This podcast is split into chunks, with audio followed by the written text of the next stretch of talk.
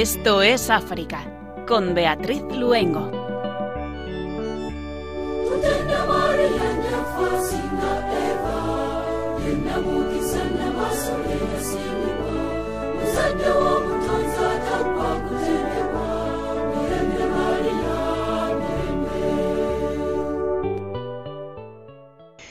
Buenas tardes a nuestros queridos oyentes de Radio María. Les saludamos y les damos la bienvenida a una tarde más de jueves, como cada 15 días, y les invitamos a que nos acompañen a través de las ondas a ese maravilloso y rico continente que es África. Hoy no queremos comenzar sin enviar, tanto desde nuestro control de sonido como quien les habla, Beatriz Luengo, un inmenso abrazo en Jesús y María a todos los enfermos y a los familiares de los fallecidos por el coronavirus, y también a todos los que están trabajando en la lucha contra esta pandemia, a todos ellos les ponemos en el corazón de nuestra Madre. Hoy nos gustaría compartir de nuevo con nuestros queridos oyentes el testimonio de uno de nuestros pastores africanos. Él visitó Radio María el pasado mes de diciembre de 2019. Se trata de Monseñor Eduardo Iboro Kusala, presidente de la Conferencia Episcopal de Sudán del Sur y obispo de la diócesis de Tombura Yambio, acompañado por el padre Christopher Harley, misionero en su diócesis. Realizó la entrevista nuestra compañera Cristina Abad de la Voz de los Obispos, junto con nuestro director el padre Luis Fernando de Prada. Nos vamos a ir así al estado más joven del mundo. Hoy en Esto es África, nos trasladamos a Sudán del Sur.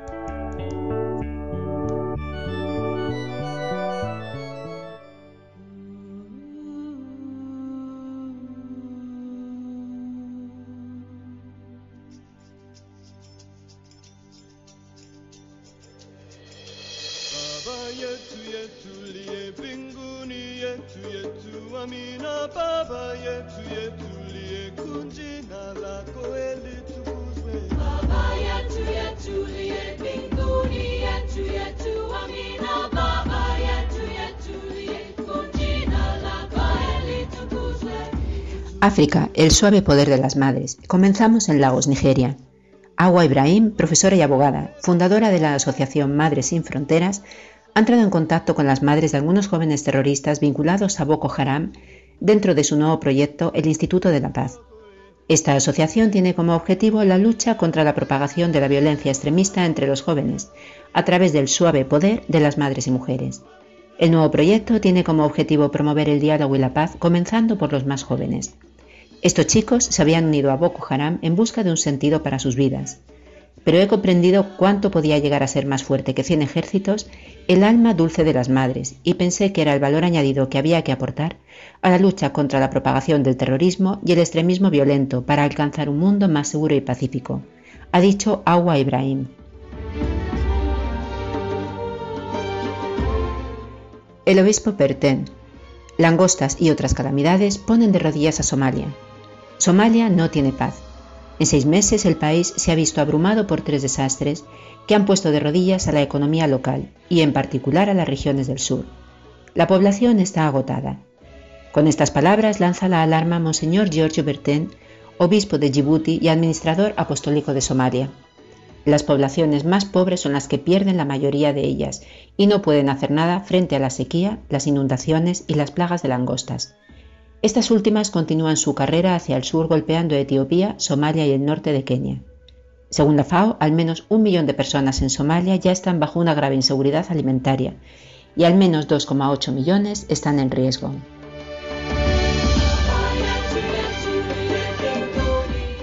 Las iglesias cristianas, situación crítica, acción común por el diálogo.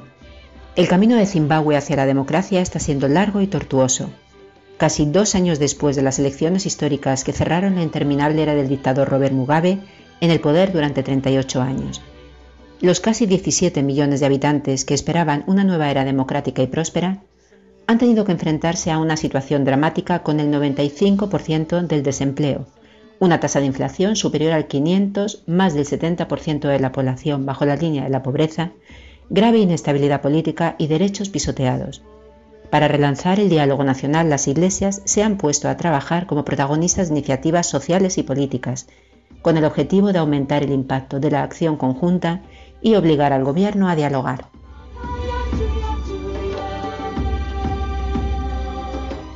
Religiosa muere entre las llamas del incendio tras salvar a los estudiantes. Continuamos en Nigeria. La hermana Henrietta Aloca, presidente del Colegio de Chicas Bethlehem en Lagos, es una de las víctimas de la explosión ocurrida el pasado 15 de marzo, mientras se celebraba la Santa Misa en la escuela.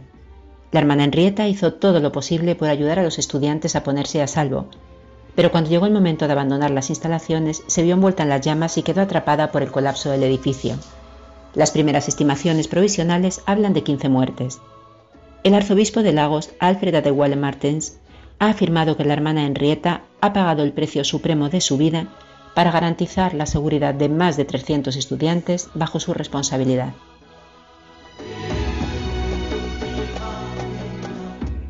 Emergencia COVID-19. En los sistemas de salud frágiles los riesgos son muy altos. En África todavía hay pocos casos conocidos de COVID-19, pero están destinados a crecer y uno debe estar preparado. Se debe hacer todo lo posible para proteger al personal y contener la epidemia. El riesgo de no hacerlo es extremadamente alto porque los sistemas de salud son muy frágiles y no es posible garantizar los cuidados intensivos a pacientes afectados. Son palabras de don Dante Carraro, director de Médicos con África. La, OMS ha confirmado que África supera ya la barrera del millar de casos, con Egipto y Sudáfrica como los países más afectados junto con Argelia, 33 muertos, 15 en Argelia y 8 en Egipto. El director general de la Organización Mundial de la Salud Tedros Adhanom Ghebreyesus ha pedido a los países africanos que despierten ante la amenaza del coronavirus y se preparen para lo peor.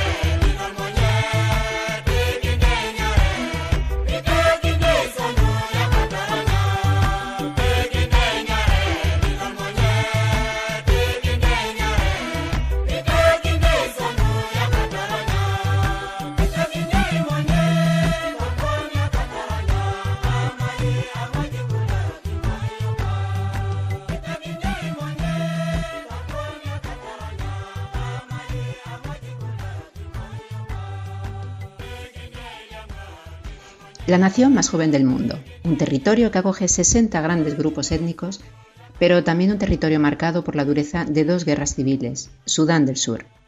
El pasado mes de diciembre de 2019, Monseñor Eduardo Iboro Kusala, presidente de la Conferencia Episcopal de Sudán del Sur y obispo de la diócesis de Tombura Yambio, visitó nuestros estudios de Radio María aquí en España, junto con el sacerdote misionero Christopher Harley.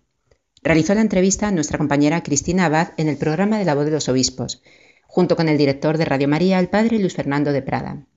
Hoy nos gustaría volver a escuchar sus palabras en esta preciosa entrevista sobre su fe y sobre un país donde el Señor está haciendo que nazcan muchísimas vocaciones.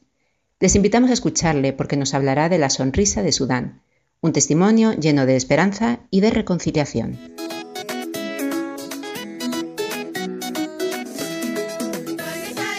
Y con esta música nos vamos introduciendo en el corazón de África. Esta vez no nos trasladan las ondas de Radio María hasta allí, sino que, como decíamos, la Virgen nos ha traído a uno de sus pastores para compartir su testimonio con nosotros. Vamos a escuchar enseguida la entrevista que hemos podido realizar al presidente de la Conferencia Episcopal de Sudán del Sur, Monseñor Eduardo Giboro Kusala. Como adelantábamos, él es el obispo católico de la diócesis de Tombura Yambio y a pesar de haber tenido una historia durísima durante su infancia, pues el Señor ya le había pensado para grandes cosas, para ser sacerdote y posteriormente obispo. Cuando solo tenía dos meses, su madre fue asesinada cuando su pueblo fue atacado y destruido. Vivió con su abuela en un campo de refugiados durante cinco años y cuando regresaron a Sudán, vivieron en un campo de desplazados internos en el país. Durante la guerra civil sudanesa participó en la prestación de servicios pastorales con más de 42.000 refugiados sudaneses en la República Centroafricana y fue director de una escuela secundaria en el campo de refugiados. Ya en el año 2008 el Papa Benedicto XVI lo nombra obispo de la diócesis de Tombura y Ambio. Monseñor Kusala tiene una maestría en bioética, además de en política gubernamental y en relaciones internacionales. Es también doctor en teología moral y es canciller de la Universidad Católica de Sudán del Sur. Es autor de varios artículos y tres libros, el último de ellos sobre reconciliación, sanación y paz en Sudán del Sur. Bueno, y no me quiero extender más porque vamos a dar ya paso a esa entrevista que Monseñor Eduardo Giboro ha compartido con nosotros para Radio María con la dirección del Padre Luis Fernando de Prada. Un cordialísimo saludo, mi querida familia de Radio María. Hoy tenemos la alegría de una visita de un obispo de Sudán del Sur, el obispo de Tombura Yambio, en ese país que hace poco tiempo ya tuvo la independencia, se separó, como sabéis, Sudán en el norte y el sur. Pues bien, Sudán del Sur tiene como presidente de la conferencia episcopal a Monseñor Eduardo Gíboro Cusala que es el obispo católico, obviamente, de esa diócesis de Tombura Yambio.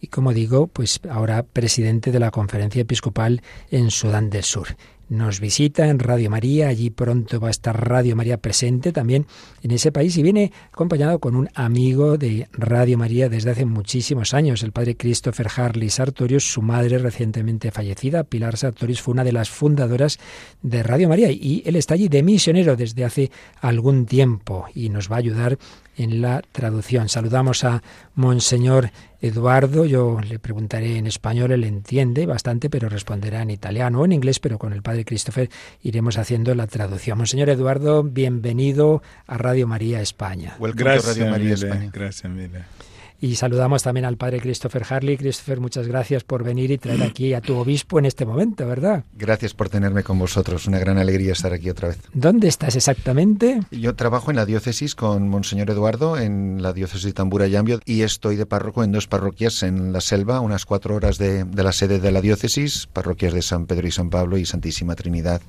con muchas capillas alrededor.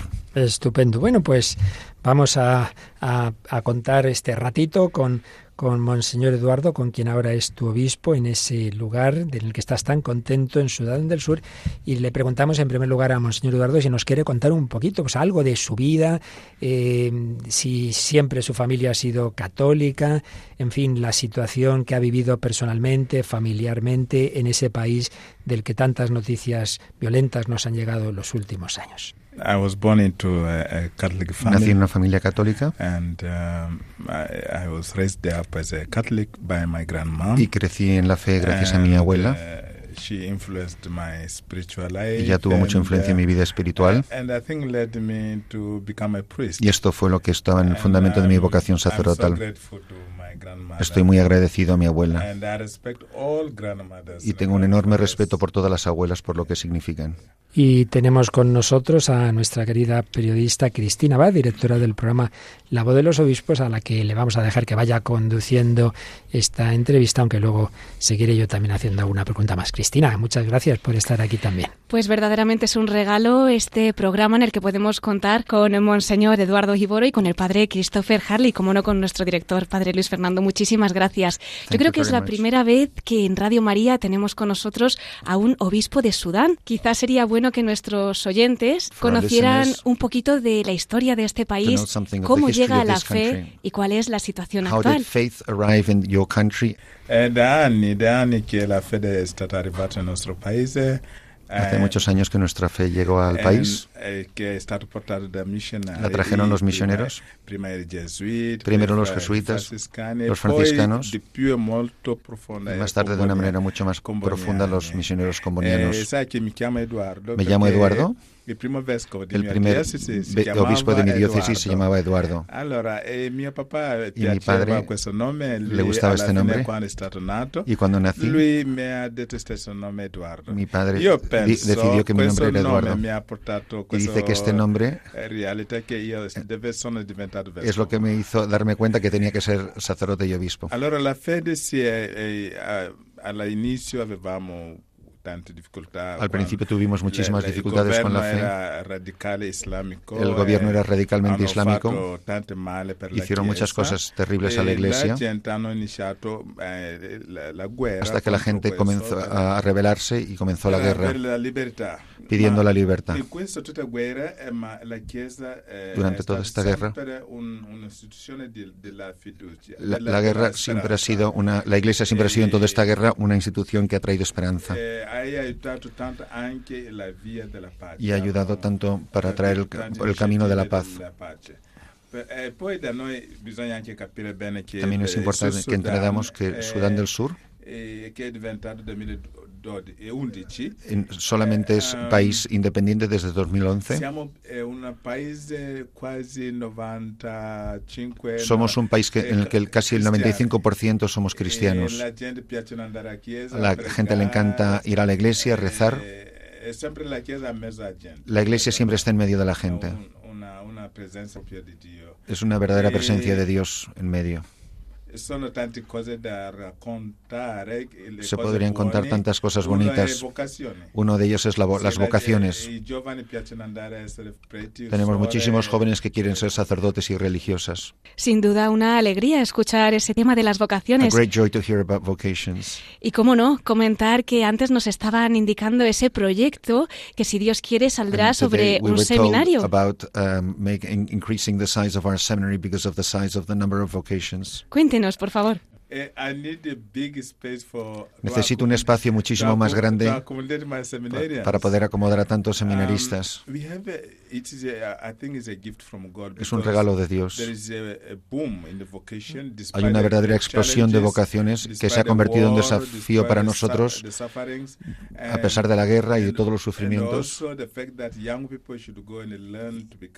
Y el hecho de que, a pesar de que haya muchísimos jóvenes que quieren seguir otros caminos, sí, les encanta ser sacerdotes. Uh, Hemos puesto muchas regulaciones a la hora de la selección de los candidatos y aún así los números siguen siendo enormes. uh, no space. Pero no tenemos espacio. Uh, no tenemos medios económicos para el profesorado, para el mantenimiento, para la alimentación. Es muy difícil ahora para mí. We keep- try to reduce the number. Estamos incluso tratando de reducir el número y aún así pasamos muchas dificultades. Yeah, when I hear there are places where they have no vocation, Cuando escucho que hay and- sitios que no tienen and have the vocaciones y, have y tienen los medios y yo tengo las vocaciones y no tengo los medios, dice, dice me parece que es como una llamada a la colaboración. Existe esa colaboración, hay ayudas para poder sacar adelante estas vocaciones.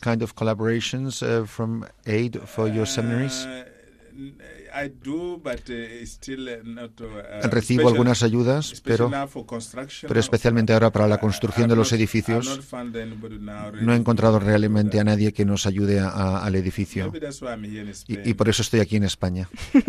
A rezar y a colaborar. We need to pray and to collaborate. Yes. Entiendo que también hay vocaciones a la vida religiosa. I understand Quizás la tradición misionera ha podido tener algo que ver. Does the missionary uh, tradition have anything to do with this? Um, of course, De- desde luego que sí. Porque la fe nos vino a través de los misioneros. people admire missionaries. Y la gente admira mucho a los misioneros.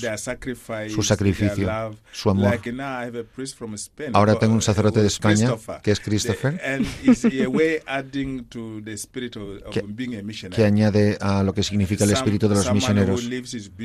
Alguien que deja su país tan bonito, todas sus with the- y viene a vivir con nosotros, con. Con la gente en situaciones tan difíciles. Eso refuerza mucho la fe de la say, "Okay, I gente. Y la gente him", piensa, quiero ser misionero como él. Precioso, realmente ese testimonio que arrastra. Y en este sentido nos ha hablado efectivamente pues de un país que ha sufrido mucho. Cuando hablamos de Sudán, es inevitable que todos pensemos pues en esas consecuencias de los conflictos bélicos, en ese dolor. Y sin embargo, cuando les escuchamos, cuando les vemos, nuestros oyentes no pueden verle, pero usted tiene siempre esa sonrisa dibujada. Y no es la primera vez que oigo hablar de la sonrisa de Sudán. Por eso yo creo que la Virgen, que siempre nos trae la esperanza. Es importante que en Radio María también sepamos cómo mantener la esperanza en esos momentos de guerra, de miedo, de terror, de dolor y muchas veces en los que hay que experimentar ese perdón, ¿no? Como puede ser su caso, que, lo ha sufrido en su propia familia. Like in your own family. Creer en Dios para mí es la fuente de todo. Todos sabemos que Dios lui è la vita, lui Él es la vida, de lo recibimos todo, es la fuente de todas las cosas buenas. Si siento que Dios está en mí, no tiene ningún sentido estar triste, porque Dios está presente. Por supuesto que sabemos que cuando tenemos problemas y dificultades, Dios trabaja con la gente. Dios está presente en sus vidas. Así nos damos cuenta que Dios está con nosotros. Hemos sufrido, por supuesto. La gente ha sufrido mucho. Mucha gente ha sido ha muerto. Muchos son refugiados o desplazados. Nos faltan tantas cosas buenas. En medio de todo esto, Estamos seguros de que Dios está con nosotros. Dios está presente. Y cuando Él está presente, tienes que estar alegre, tienes que regocijarte. Y sabemos que hoy es hoy y mañana va a ser diferente. Y por eso siempre tenemos esperanza. Que Dios va a tocar nuestras vidas. Monseñor, eh, pero esta guerra ha hecho muchas heridas, ha habido asesinatos. Eh, ¿Cómo se fomenta por la Iglesia la reconciliación? ¿Hay rencor, hay venganza, hay perdón? ¿Qué nos puede contar de esto?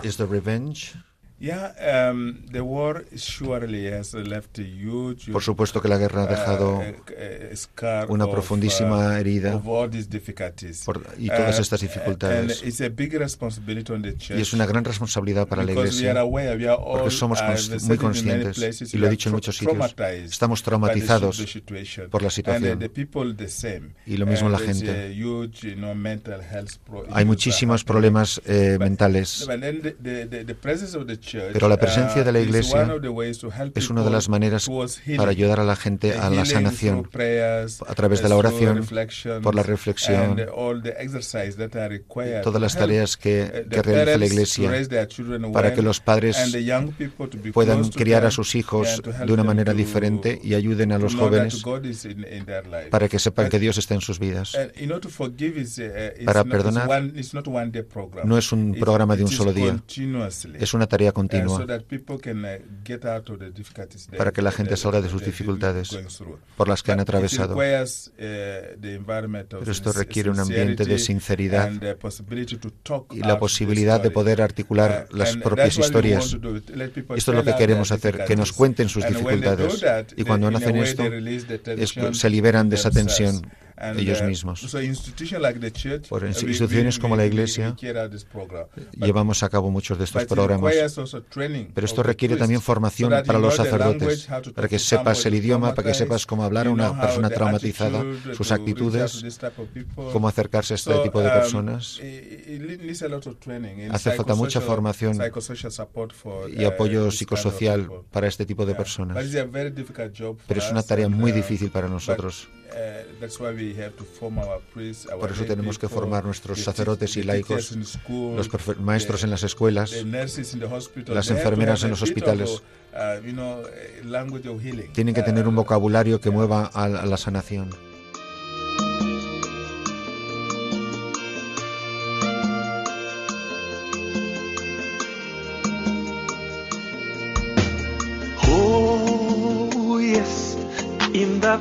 Presence of the Lord, I will bring my gifts in thanksgiving and love. There is joy in my heart. It is flowing like a river. I will praise the Lord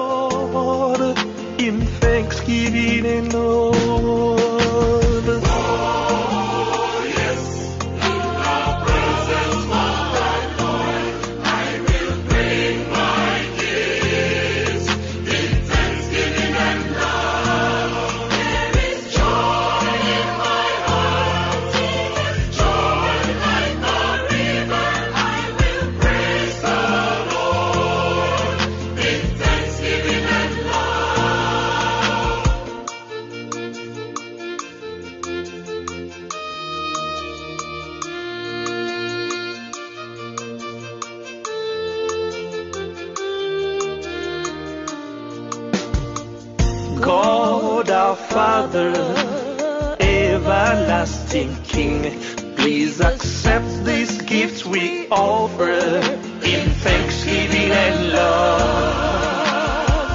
Take a bread upon the altar and the wine in the chalice in thanksgiving and love.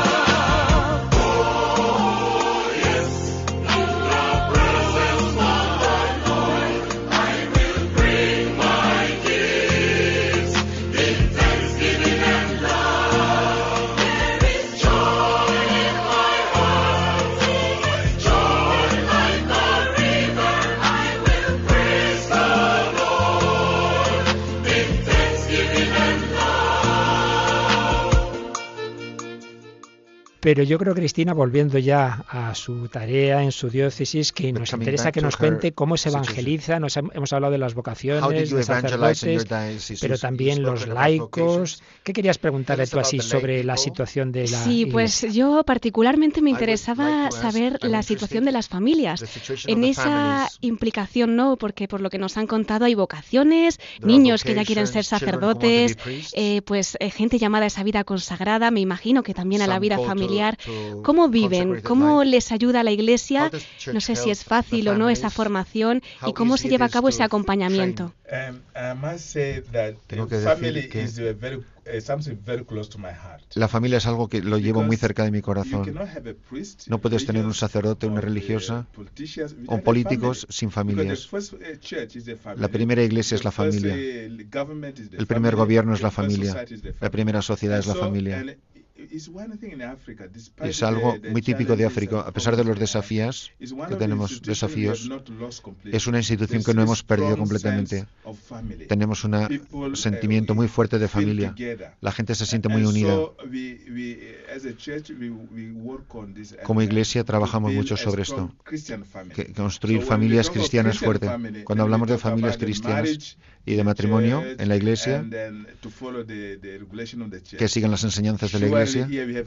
Por supuesto, aquí tenemos dificultades. Hay personas que quieren, que, muchos que quieren casarse antes ah, en la iglesia. Antes de venir aquí, justo antes de venir aquí, en una, de mis parroquias casé a 31 parejas en la misma misa, en una de mis parroquias, porque estoy promocionando mucho el sacramento del matrimonio. Quiero que la gente se case bien. Porque hay desafíos de, que son la poligamia, hombres que quieren tener más mujeres, mucha gente que quiere tener muchas concubinas. Y esto es lo que estamos tratando de animar a la gente que, que el matrimonio sea de un, un solo hombre y una sola mujer. Uno de los grandes desafíos, allí no nos casamos gratuitamente, la gente tiene que pagar la dote. Sí, tienes que pagar a la familia cuando conoces a una mujer con la que te quieres casar. O pagas con vacas, o tienes, no, no es gratis cuando te llevas a una chica. No es vender, es, la, es comprender, uh, es, es, el intercambio uh, para construir esa familia. Eres, es como decirle a la familia de la novia, yo me tomo en serio el llevarme a tu hija. Pero tiene, por supuesto, aspectos negativos, porque muchas familias piden algo uh, verdaderamente desmesurado y mucha, muchos jóvenes no pueden pagar. Y esto esto eh, mueve a que la- a- nazcan muchos niños fuera del matrimonio. Porque hay niños, niños, mu- muchos de estos jóvenes se van, simplemente se juntan. Y por la iglesia es muy instrumental en esto. Estamos disponibles para las familias, para ayudar a las familias a crecer. Y una de las cosas importantes, dice, las, los mayores, las personas ancianas, eh, eh, animamos a las familias a que cuiden de sus mayores, porque ellos han sido los que han dado la vida por la familia. Dice, dice no, no les cerréis las puertas, tienen que estar en sus familias, porque ellos han dado su vida, han trabajado para ayudar a a construir la sociedad, por eso la familia es completamente esencial para nosotros. Precisamente, Monseñor, en Europa, por desgracia, hay una crisis de la familia, crisis of the divorcio, family, divorce, aborto, abortion, otro tipo de relaciones. Y a of veces hay quien relationships. dice, bueno, bueno, pero es que, claro, la cultura africana tamp- tamp- tampoco, culture- tampoco pues tiene la poligamia y, sin embargo, pues por lo que nos está diciendo, cuando alguien entra en la Iglesia Católica, son capaces de vivir conforme a la moral, a la moral católica. Yes, we, we do. We encourage the people to Sí. Catholic Animamos a la gente que viva la moral And, uh, católica. and there are, uh, by the way, there's really a paradox. There are Eso es una paradoja. A man may have two wives, Un hombre puede tener dos mujeres y no faltarán a la iglesia y se comportan maravillosamente. Y uno se pregunta, ¿pero qué está pasando? Entonces estamos tratando de ver cómo resolver estos- no muchas veces saying, siquiera tienen conflictos.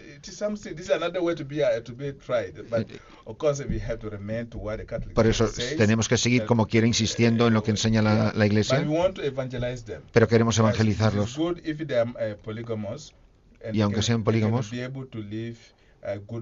Que, Mm. que por lo menos empiecen a vivir una vida y progresivamente, al final, with one, ah, uh, tienen que uh, llegar a, a vivir para poder recibir el sacramento del matrimonio de un solo hombre con una sola mujer. Uh, from, Claro que, uh, por supuesto, tenemos desafíos que vienen de Uh, Europa, there are these multi, uh, not only Europe, uh, West America, pero también Mm. de, de Occidente. Por ejemplo, la cantidad de contraceptivos que nos traen, the anticonceptivo que, viene por una inyección en la mujer para que no tenga hijos. Y esto está patrocinado por el gobierno y está causando muchísimos problemas a la población. y estamos, eh, good. tenemos que enfrentar a nuestro gobierno y decirles que esto no está bien. Hay mucho dinero detrás de todo esto y, em- y empujan estas agendas. y tenemos uh, estos problemas. Uh, we- Por eso, como iglesia, uh, Eh, por- Apoyar a la familia es crucial. ¿Y pretende alguien también introducir el aborto o la eutanasia o eso no es un problema, mm, digamos, cultural en Sudán? No, not yet. It is it really, No, todavía uh, no. like, e- euthanasia is, is terrible for people. La la eutanasia se considera una cosa terrible para la gente. Not to cons- uh, I mean, it's, it's something that it really not, it's not in practice. No, And, eso uh, no se practica para nada. Incluso el aborto, aunque uh, ocurre, pero no está. like ah. Es, es una maldición. If La you- familia lo percibe como una maldición. it, Si una familia que se sabe que lo ha hecho like es como, como una maldición But para esa familia. Pero por de- eh, lamentablemente por la the difusión de la tecnología, la gente en las ciudades tiene so, acceso a los medios de comunicación. eh, m- uh, Muchos jóvenes que se van a vivir a la ciudad eh, practican, eh, pueden practicar el aborto. Y usted que puede vivir esta realidad tan de cerca, ¿no? Porque aquí en España, pues como decía el padre Luis Fernando, en Europa más bien, sí estamos teniendo esa crisis, ¿no? Niñas muy pequeñitas que ya quieren abortar, padres y madres que son los que les acompañan a abortar. Y en concreto nos contaba usted pues ese particular cuidado que hay en África a los ancianos, aquí se está perdiendo, ¿no? Incluso quieren introducir, pues como decíamos, la eutanasia. Ahora los obispos nos están acompañando, ¿no? Pues con ese documento que sacaron de los cuidados paliativos, pero realmente está siendo un gran sufrimiento para, para los fieles aquí en Europa. ¿Qué mensaje podría dar usted que allí en África pues eh, conviven realmente con esta ley natural? Porque se está introduciendo desde fuera, ¿no? Ustedes, como nos decía, pues no están a favor del aborto. Las niñas, por muy jovencitas que sean, no matarían a sus hijos y a los ancianos se les cuida muchísimo. ¿Qué les diría pues a esas familias, a esos? Jóvenes o a todas las personas que nos puedan estar escuchando y estén necesitadas de una luz en este aspecto? A light in this regard? Yeah, uh, I don't have a blueprint advice on this, but what I can say No tengo una, una norma fija uh, que, que compartir con vosotros. people of Spain, this is a great nation. Spain Esta- is a España es una gran nación, es un gran país. Tenéis una extraordinaria historia. They had lived those values before. Habéis vivido estos valores anteriormente. Habéis cuidado a los ancianos. could not allow peop- babies to be killed. No permitiríais que los niños fueran asesinados. they- they- they brought up this great family. That's Y así es como habéis hecho nacer esta gran familia. Y así España salió de sus fronteras a otros países porque habían aprendido de la familia. La familia formó a sus hijos en la dirección correcta across y los niños, los jóvenes fueron a otros lugares. Uh, Si España no se hubiera beneficiado de esa historia, la I podría, think podría renunciar a ella, pero, pero la hay- habría que investigar, uh, volver a, a nuestra tradición.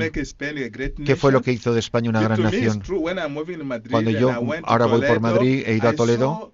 Saw The, the, the, the, the, the love in the work, the architect. Vi, And you vi- can vi see toda la, maravillosa labor de los arquitectos, una gran nación. I want to encourage the people. Quiero animar a la gente not run after this, uh, que no vayamos corriendo detrás and de forget tanta the past. tecnología y que nos olvidemos del pasado. La. Biblia sin el The- Antiguo Testamento no tiene New Testament sentido. complements the Old Y el Nuevo Testamento complementa al Antiguo Testamento. Que España vuelva a sus raíces and then you will still continue to be strong people. para seréis una nación fuerte. Un magnífico mensaje para nosotros. Pero Cristina, todavía te querías tú preguntar algo más sobre la diócesis porque creemos que han terminado un sínodo y qué retos tienen. ¿Qué querías preguntar tú? Así es, pues por lo que nos hemos podido informar en los medios de comunicación, ahora Monseñor nos comentará detenidamente, eh, han celebrado y promovido precisamente por su diócesis ese primer sínodo diocesano en la historia de Sudán. En fin, ¿qué nos podría comentar, Monseñor? El sínodo en la Iglesia Católica es algo que pertenece a toda la vida de la Iglesia. the ¿Recordáis en los Hechos de los Apóstoles, chapter two en el capítulo chapter 2 five, y en el capítulo 5, when the- the- the- the- uh, the, um, cuando las viudas eh, griegas helenistas no se sentían bien tratadas, los "Now, obispos, los apóstoles se reunieron, dejamos la labor de la distribution of food?" predicación para dedicarnos al servicio, "No, we dijeron que no, tenemos que elegir buena deacons." gente que sean diáconos, uh, in Exodus of the Apostles chapter 15, pero en el capítulo again, 15 también otra vez habla de lo mismo, habla de las uh, dificultades de los judíos y los no judíos. Para nosotros Hemos, nos dimos cuenta que teníamos necesidad responder a, las, a los problemas de la guerra, life. la falta de moralidad en nuestra vida cristiana. En el sínodo queríamos encontrar nuevos caminos para continuar la obra de la evangelización. Ha sido un éxito y me ha ayudado a conocer mi propia diócesis, porque los cristianos tuvieron la libertad de hablar, me dijeron tantas cosas de las que yo no tenía ni idea. "My goodness, I Y yo me dije, pero Dios mío, pero si yo no conocía this." mi diócesis, ahora, together with my faithful, junto we- con mis we fieles, know what we go through ahora sabemos lo que estamos pasando y, y cómo caminar hacia el futuro. We come from very far, Venimos de muy we are lejos, estamos and we are lejos, going very far. pero queremos ir muy lejos. Y tras esa escucha y ese sínodo, ¿algún objetivo en particular Any de particular ahora en adelante objective from now on that para su diócesis from this, y uh, extensible a Sudán? Me imagino como presidente también de la conferencia episcopal. extended to the rest of the country? Yeah, definitely the, the synod is for me a key. El sínodo para mí es como una And llave. y lo que hemos pasado nosotros seguro que es igual en todas las diócesis de Sudán. Ya tenemos las actas del sínodo, ya me han hecho unas propuestas, tengo que leerlas con calma. y, y promulgaré las conclusiones. Se va a convertir en un documento público, no solamente para mi diócesis, sino para todo Sudán del Sur y para Sudán y África. Y a lo mejor, quién sabe, está en España. Todas las conferencias recibirán copias. Entre otras muchas cosas, la gran preocupación sobre la evangelización. Uno de los grandes problemas de la Iglesia Católica es la evangelización. Que no seamos ofensivos al predicar la palabra de Dios. Jesús iba de sitio en sitio. Quiero que la gente salga. La gente joven está, toda conectada a los medios de comunicación social y queremos llegar a donde estén. A, lo mejor tenemos que ir a Twitter, Instagram o Facebook y predicarles. El sínodo nos va a ayudar a evangelizarnos a nosotros mismos y también vivir una, una vida digna como cristianos para ser luz y sal del mundo para que todas las personas vayan al cielo. Mi objetivo es que nadie de mi diócesis vaya al infierno, que vayan todos al cielo. Esa es mi oración y mi obra y mi trabajo. Qué bonito escuchar a un pastor con esas ganas de que su diócesis entera sea santa. ¿Cómo no se lo va a conceder el Señor? Realmente Ha sido un acontecimiento importantísimo el de este sínodo, pero creo que se están preparando para un acontecimiento también muy, muy grande.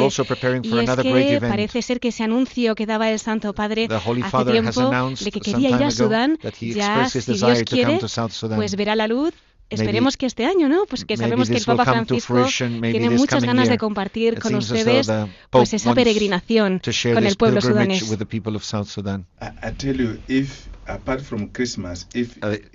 Además de la Navidad,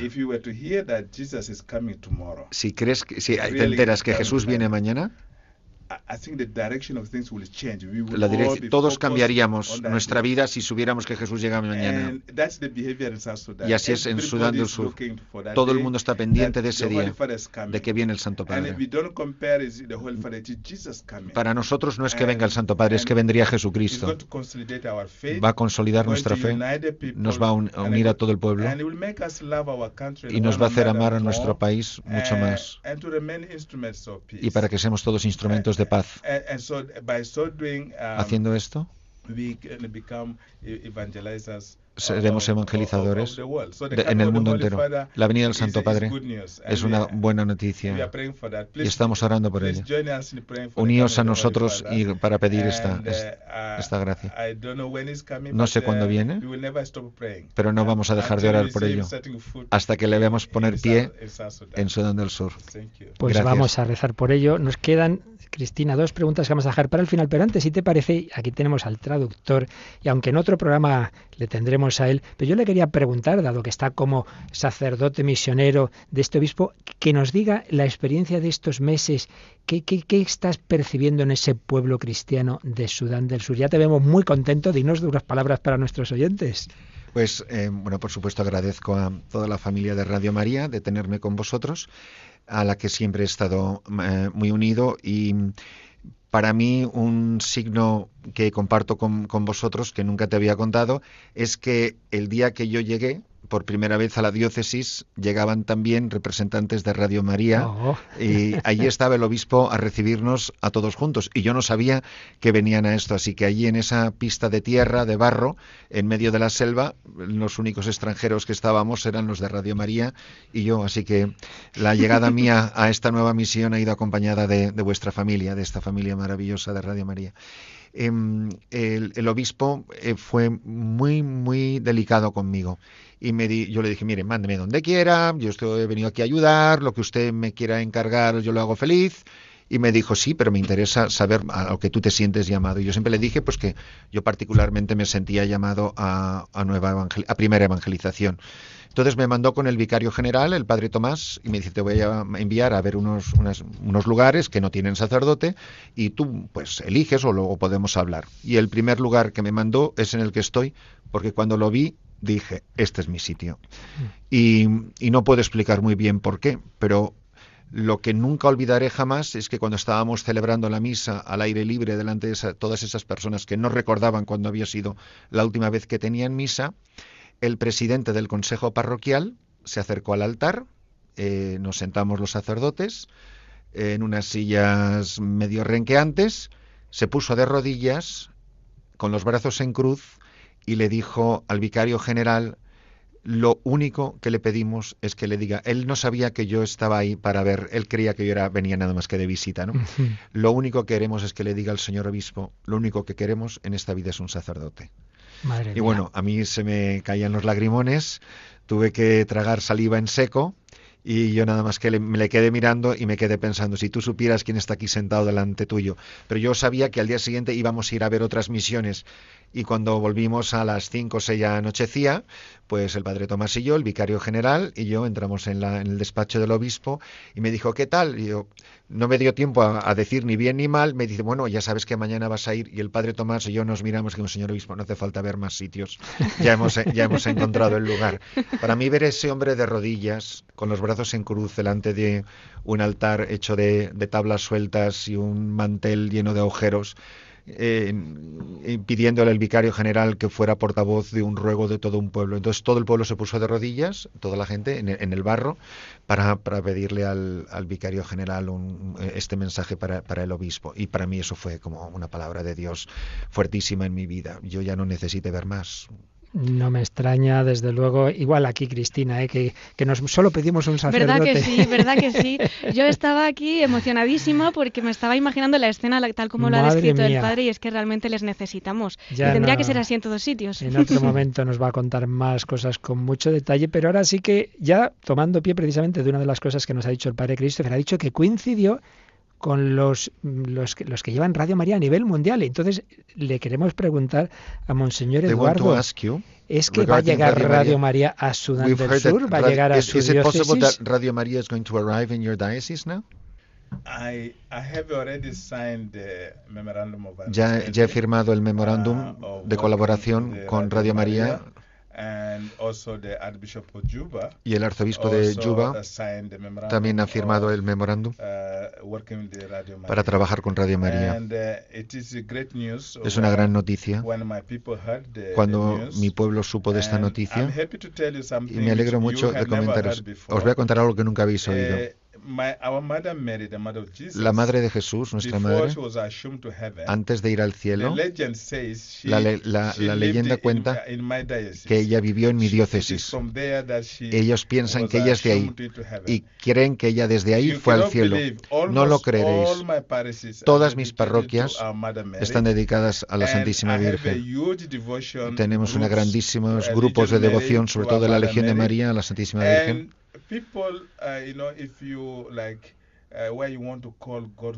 Cuando tú quieres llamar a Dios con mucha urgencia y necesitas mucha ayuda, dicen Aco María, que decir, dicen, no, no llaman a, Jesús, llaman inmediatamente a la Virgen.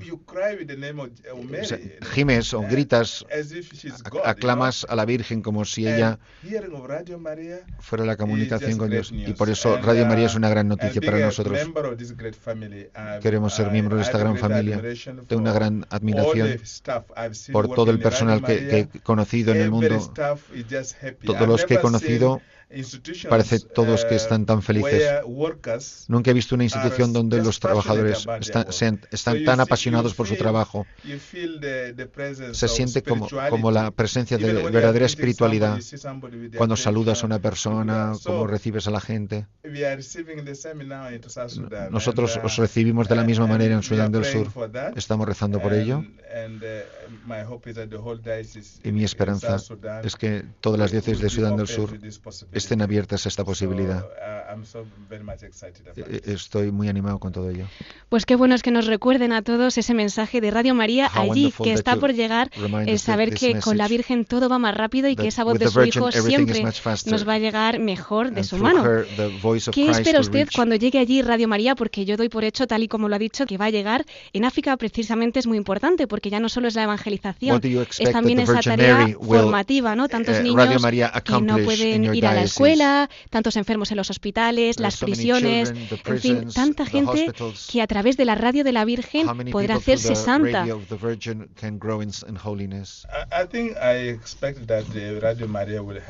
Nos ayudará, sobre todo en nuestra vida espiritual.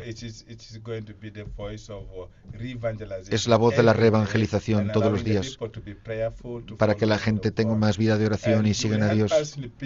Nos ayudará en la obra de la paz porque no podemos orar si no estamos reconciliados entre nosotros.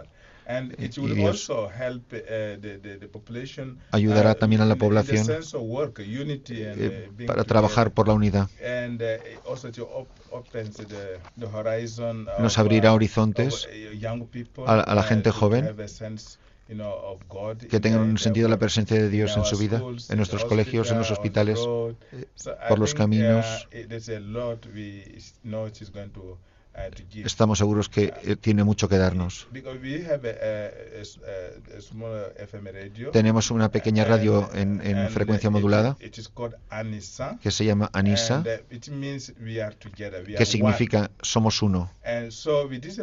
Y con esta radio hemos hecho tanto trabajo en, en la obra de la paz, reconciliando gente juntando a la gente. Y al, venir Radio María y unirse esto, es como la energía que va, que va a incrementarse para ir más lejos. Sin duda, rezamos por ello.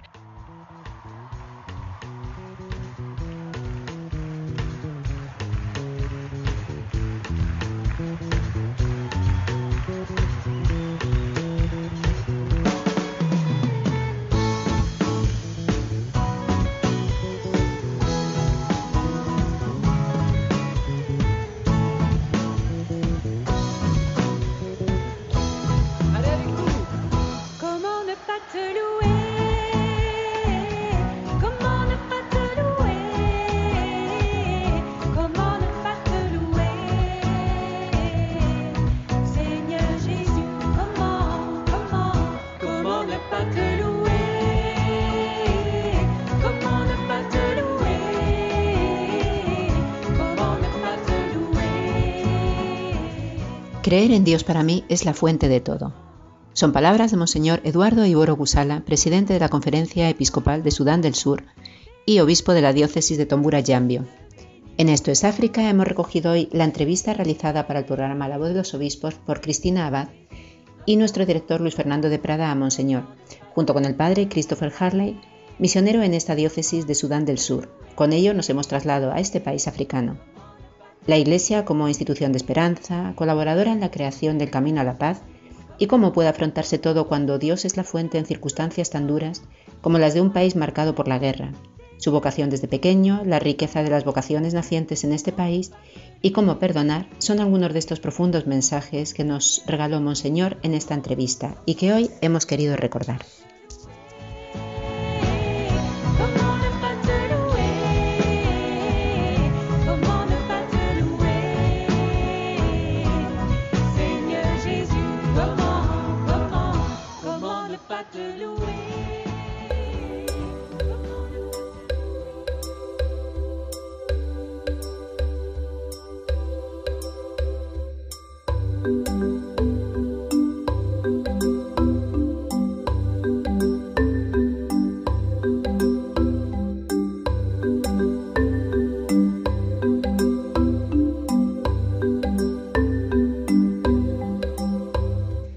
Y así llegamos ya al final del programa. Esperamos de corazón haberles acercado a Sudán del Sur y sobre todo a nuestros hermanos africanos de este país, a unirnos con ellos en el corazón de Cristo. Damos las gracias a Monseñor Eduardo Iboro Cusala por su maravilloso testimonio, un testimonio que recordamos a nuestros oyentes. Él nos dejó durante el mes de diciembre, durante el Adviento, y que nos ha parecido muy bonito poderlo volver a escuchar, especialmente en estos momentos. Un mensaje de esperanza en medio de las dificultades. También, como no, al padre Christopher Harley. Y por supuesto al padre Luis Fernando de Prada y nuestra compañera Cristina Abad de la Voz de los Obispos por recoger este profundo testimonio. Gracias a nuestros compañeros de control de sonido y a ustedes, como no, por habernos acompañado. Les invitamos a que nos sigan escuchando aquí en la emisora de la Virgen. Y con ella, y poniendo en su corazón todo el sufrimiento de estos días, terminamos con las palabras y bendición que nos dejó Monseñor en la voz de los obispos. Si Dios quiere, estaremos con ustedes dentro de 15 días. Que María les guarde y les acompañe siempre.